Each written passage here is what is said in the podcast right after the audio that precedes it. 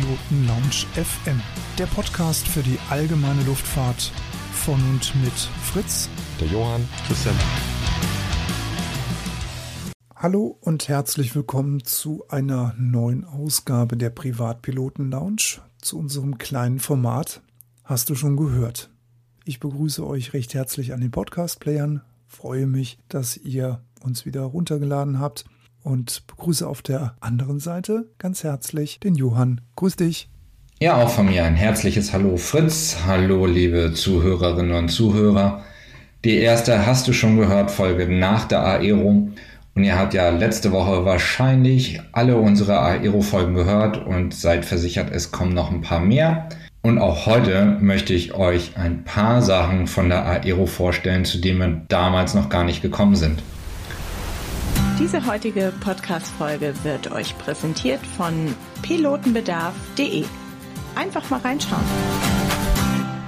Und zwar hat die Firma Funflight, das ein, eine Flugschule ist und ein Comco Vertriebspartner, einen C42 Simulator vorgestellt auf der Aero. Das Ganze basiert auf einer echten Zelle, einer C42, die auf einer beweglichen Plattform montiert ist und das Ganze läuft mit der Software X-Plane 11. Das Ganze konnte man bestaunen in der Halle B1 am Stand 301 und ich muss sagen, das Ganze wirkt schon echt realistisch. Man hat wirklich das Gefühl, als wenn man in der C42 sitzt und dort zusammen fliegt. Also eine perfekte Ergänzung für Vereine und Flugschulen, die UL-Piloten darauf ein bisschen eintrainieren sollen, gerade wenn man an Verfahren denkt oder sowas kann man das sehr gut im Simulator üben, anstatt da wertvolles Flugbenzin zu vergeuden. Aber ich denke auch, es Preis ist noch nicht genannt, aber vielleicht ist es tatsächlich für den einen oder anderen sogar eine Anschaffung für zu Hause wert.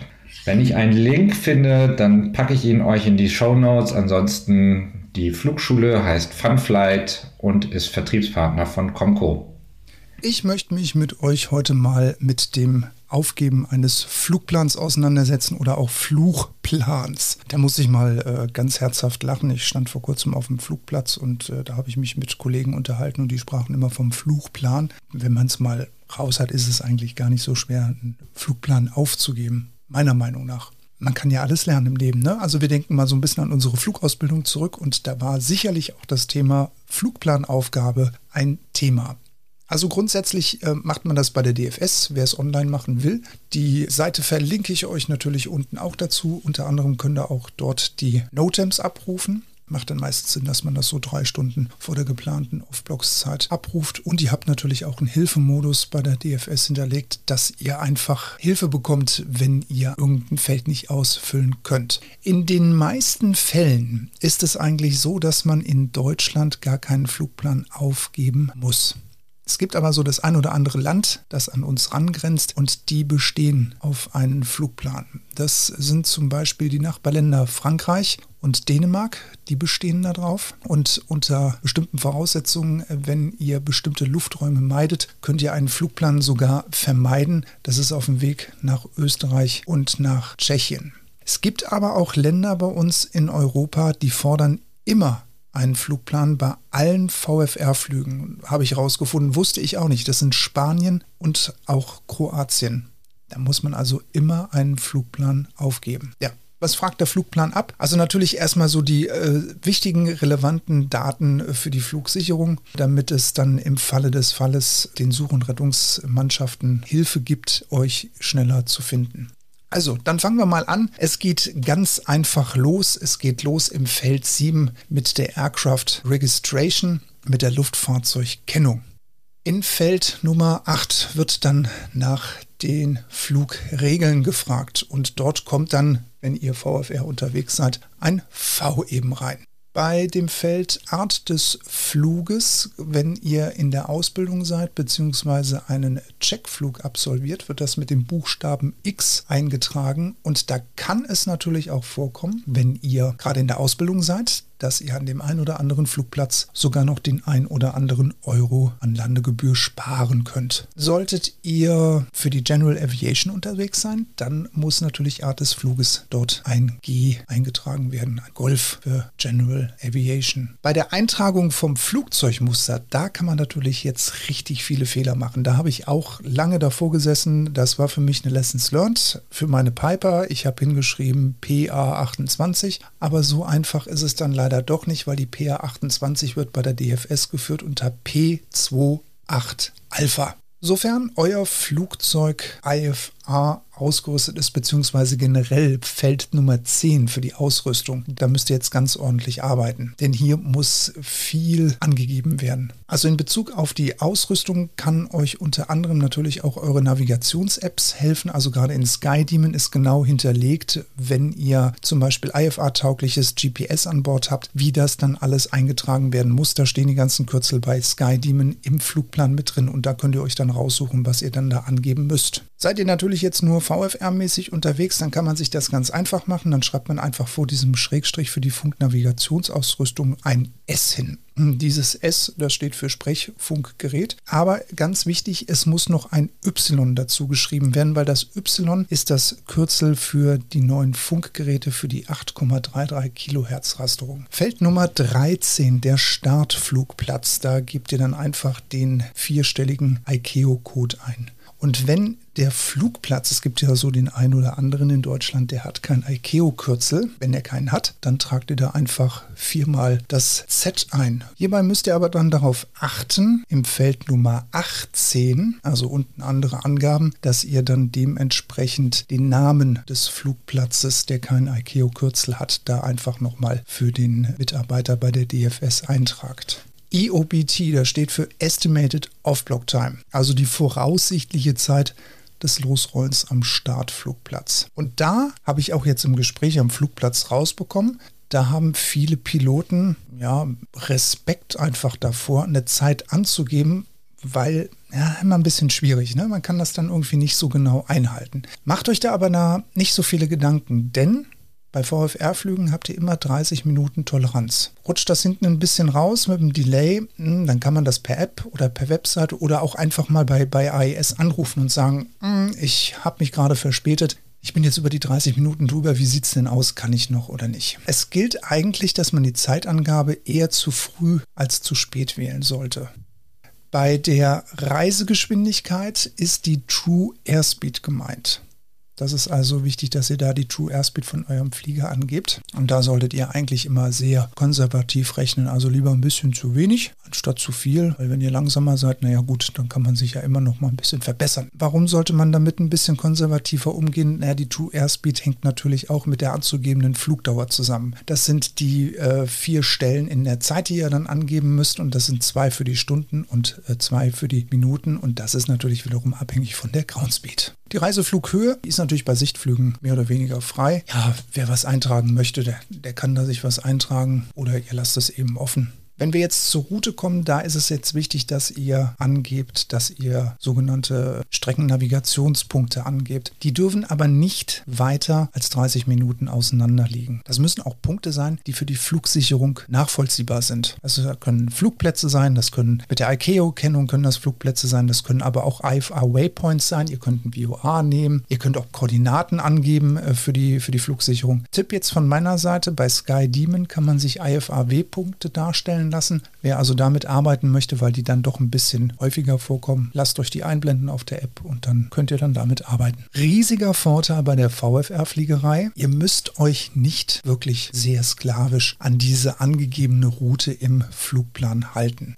aber wenn ihr eine Grenzüberschreitung durchführt, dann sollte der Punkt an der Grenze schon ziemlich genau eingehalten werden, mit dem ihr dann darüber fliegt. Im Feld Nummer 18 muss dann auch bei einem Auslandsflug die Flugzeit, also die Estimated On-Route Time EET, angegeben werden, nachdem man den Grenzpunkt erreicht. Wichtig hierbei, es wird nicht der Wegpunkt angegeben, sondern es wird der FIR angegeben, also die Flight Information Region, in die man einfliegt. Findet man natürlich auch wieder bei SkyDeam, steht dann alles wieder drin. In Feld Nummer 18 muss natürlich auch das Datum eingetragen werden, an dem geflogen wird, weil ihr könnt den Plan bis zu 120 Stunden vorher aufgeben. Also dann schreibt man jetzt zum Beispiel rein, DOF, Schrägstrich, Beispiel 20.06.21, dann heißt das übersetzt für den 21. Mai 2020 und dann Monat und Tag. Und ganz, ganz wichtig, der absolut oberwichtigste Eintrag in Feld Nummer 18 ist eure Handynummer. Und zwar muss das so eingetragen werden, RMK, Remark, Schrägstrich Crew, Contact und dann mit internationaler Handyvorwahl und dann die Handynummer dazu, weil das ist die Nummer, die der Rettungsdienst 30 Minuten nach der geplanten Landezeit zunächst einmal anruft und dann geht ihr ans Telefon und entschuldigt euch hoffentlich dafür, dass ihr den Flugplan vergessen habt, schließen zu lassen. Und dann ist das Thema dann aber auch okay. Den gleichen Eintrag, den kann man dann auch nochmal weiter unten durchführen unter Remarks im Feld Bemerkungen. Da wird das nochmal wiederholt. Da muss dann auch nochmal die Handynummer rein. Auch ganz schön für die Rettungskräfte ist dann natürlich auch die Farbe des Flugzeuges, damit man sich so ein bisschen orientieren kann, damit die Rettungsmannschaften wissen, wonach sie suchen müssen. Das hilft. Ebenfalls auch, ob äh, Angaben zum Notsender, ob äh, da was vorhanden ist bei euch an Bord. Das kann manchmal ungemein helfen. Aber wir gehen jetzt vom Idealfall aus. Ihr habt jetzt einfach nur mal vergessen, den Flugplan zu schließen und es ist euch nichts passiert. Jeder geöffnete Flugplan muss natürlich auch irgendwann mal zugemacht werden. Da gibt es jetzt mehrere Möglichkeiten. An den großen Verkehrsflughäfen wird das automatisch gemacht. Die werden automatisch auf und auch wieder zugemacht. Ihr könnt das aber auch per Funk machen lassen. Das heißt, ihr könnt den Flugleiter darum bitten, den Flugplan zum einen zu öffnen, aber auch zu schließen. Oder aber ihr ruft bei AES an und sagt ihnen einfach die Landezeit. Wobei hier kleiner Wermutstropfen, stellt euch vor, ihr macht den Plan über Funk zu und ihr fliegt einen unkontrollierten Platz an. Die Landung scheint sichergestellt, ja, und jetzt landet ihr auf diesem Platz und es passiert euch was dann würdet ihr euch jetzt, nachdem ihr den Flugplan in der Luft habt, zumachen lassen von IS einfach des Saardienstes berauben. Und das wäre schlecht. Also deswegen lieber am Boden, wenn der Flieger abgestellt ist, dann nochmal anrufen, Flugplan zumachen lassen oder eben vom Flugleiter schließen lassen. Ihr seht, das ist eigentlich gar nicht so schwer, einen Flugplan auszufüllen bzw. aufzugeben. Es gibt ein Formular von der deutschen Flugsicherung, das kann man sich runterladen in PDF-Form und dann kann man da einfach vielleicht mal ein bisschen üben. Oder ihr meldet euch einfach bei der DFS an, hinterlegt ein Flugzeug, dann ist alles schon eingetragen, dann werden die Daten übernommen und ihr probiert euch da einfach mal ein bisschen auf und dann wird aus einem Flugplan auch hoffentlich bald dann ein Flugplan. In diesem Sinne, fly safe, alles Gute und zurück zum Johann. Ein zweites Thema, was mich natürlich immer sehr reizt, sind die Elektroflugzeuge. Und die Firma Bristol, die man ja kennt, hat angekündigt, die Bristol B23 Energic und die soll das erste nach CS23 zugelassene Elektroflugzeug werden. Wir wissen ja, dass die Elektrovelis bereits zugelassen ist, aber halt nicht nach der CS23 EASA-Zertifizierung. Das zweisitzige Schulungsflugzeug ist schon seit 2019 in der Flugerprobung und der Flugmotor, der Elektromotor, kommt von der slowenischen Firma Emrax und hat eine Maximalleistung von 90 kW und eine Dauerleistung von 60 kW. Insgesamt verspricht sich Bristol davon sehr interessante Flugwerte und vor allen Dingen interessant für Flugschulen, dass man damit eine Flugstunde mit ungefähr 7 Dollar absolvieren können muss. Dafür reicht die Flugzeit momentan gerade mal für 30 Minuten. Äh, die Geschwindigkeit sollen 110 äh, Knoten sein. Das heißt, für ein paar Platzrunden wird es reichen am Anfang, aber dann auch in die Knie gehen. Nichtsdestotrotz, ich denke, ein interessantes Flugzeug, interessant gerade für Flugschulen. Ich stelle euch den Artikel vom Aero-Kurier zu diesem Flugzeug in die Show Notes. Schaut es euch an. Ich bin gespannt, was da noch alles auf uns zukommt. So, das nächste Thema, was ich euch mitgebracht habe, ist eine Event-Empfehlung. Und zwar hier aus unserer Ecke das Currywurst Fly-In 2022.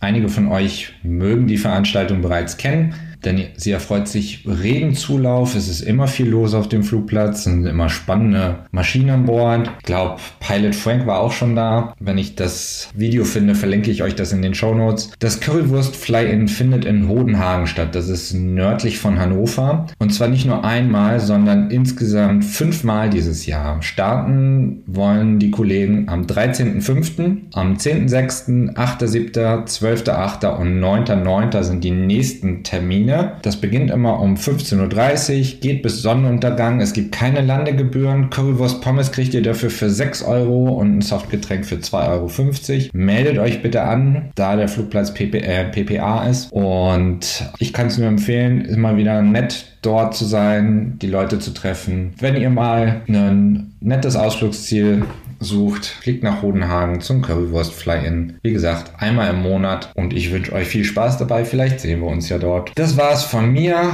Die erste Woche nach der Aero. Wir schnaufen durch und dann geht's bald wieder los mit den weiteren Folgen. Macht es gut.